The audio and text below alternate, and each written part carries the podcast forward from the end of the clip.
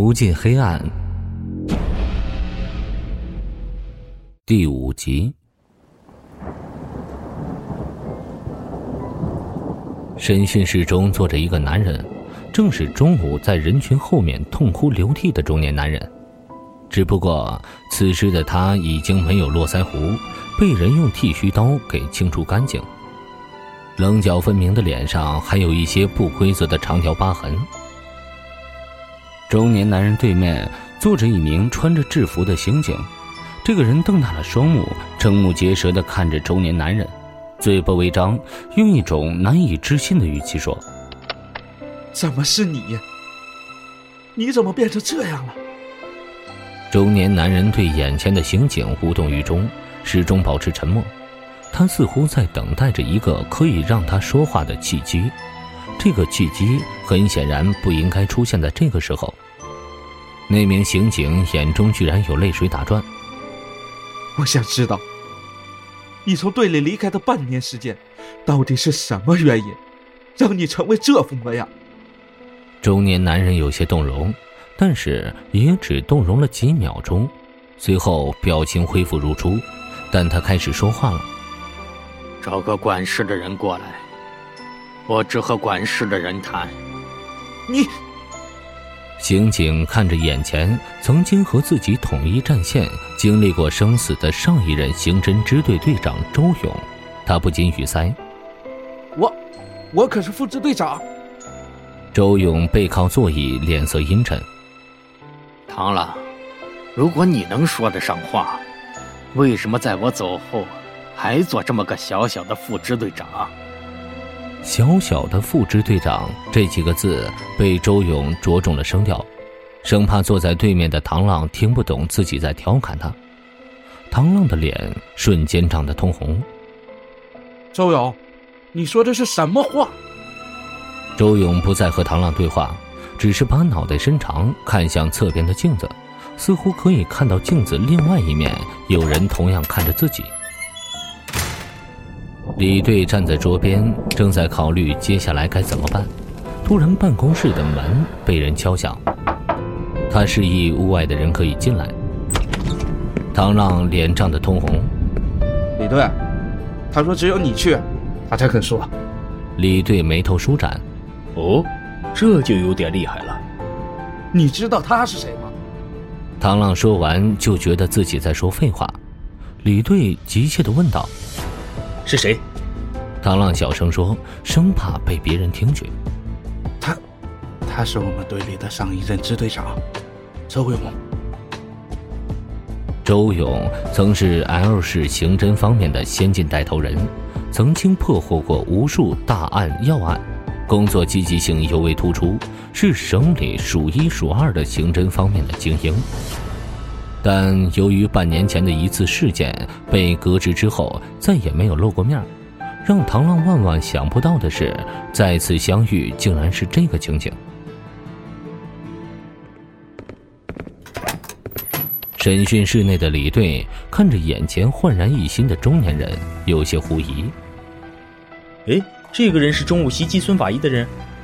唐浪在一边附和说：“是的。”眼前的中年人。络腮胡已经被剃掉，看起来比中午时要消瘦很多。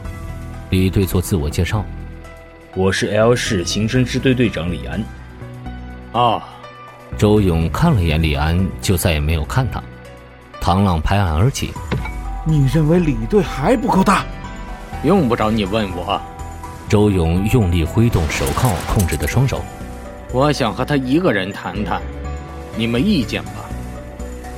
你，唐浪看见周勇对自己的表情，怒火中烧。为什么我不能在这儿？你还不够等级。周勇的话音未落，唐浪就想冲上前把他暴打一顿，最终被李安制止住。唐浪，你们先出去。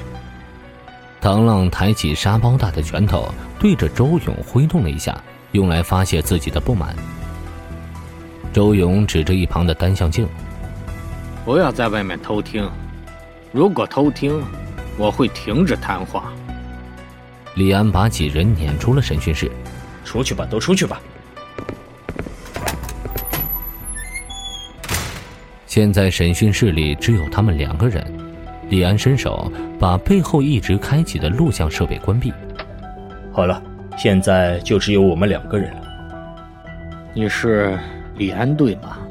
周勇原本紧绷的身体突然放松，见对面坐着的李安点头后，他继续说：“我希望你不要插手这个案子，否则你会和我一样。”李安表情大变。不知道周勇说的话是什么意思，就追问周勇：“为什么我不能插手你袭击孙法医的案子？”周勇心平气和和李安解释：“这个案子我怕你处理不来，如果可以的话，我想和省厅领导谈谈，和你们俩纯粹是浪费口舌。”李安觉得周勇说的话非常可笑。哼，你以为省厅领导是你想见就见得到的？周勇看着李安，一字一顿的说道：“我是他的爸爸，我女儿跳楼，他有冤呐。”李安再次表明身份：“有冤就告诉我，我是支队长，我可以帮你。”周勇长叹一声：“我知道，我从你肩章看出来，你是支队长。”让他们都进来吧，我知道他们在外面。李安面色阴沉。如果我都帮不了你，估计就没人能够帮得了你了。李安这才明白为什么周勇让唐浪他们出去。原来谈话的内容他早就想好了，不打算给自己一丁点面子。他面无表情地坐在周勇对面看着他。自己完全没有必要听从一个普通市民的指挥。周勇闭上嘴巴不发一语，突然屋外传来急促的脚步声。审讯室的门被人撞开，来人是孙法医，他的脑袋上不知怎么回事被人打破，脑袋上股股鲜血流下，把白色的工作服染红了，身后则是跟着唐浪等人。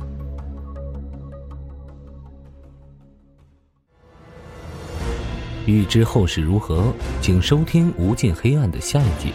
本节目由 Face Life 工作室倾情打造，Face Life 工作室声映最擅长，祝您声名千里扬。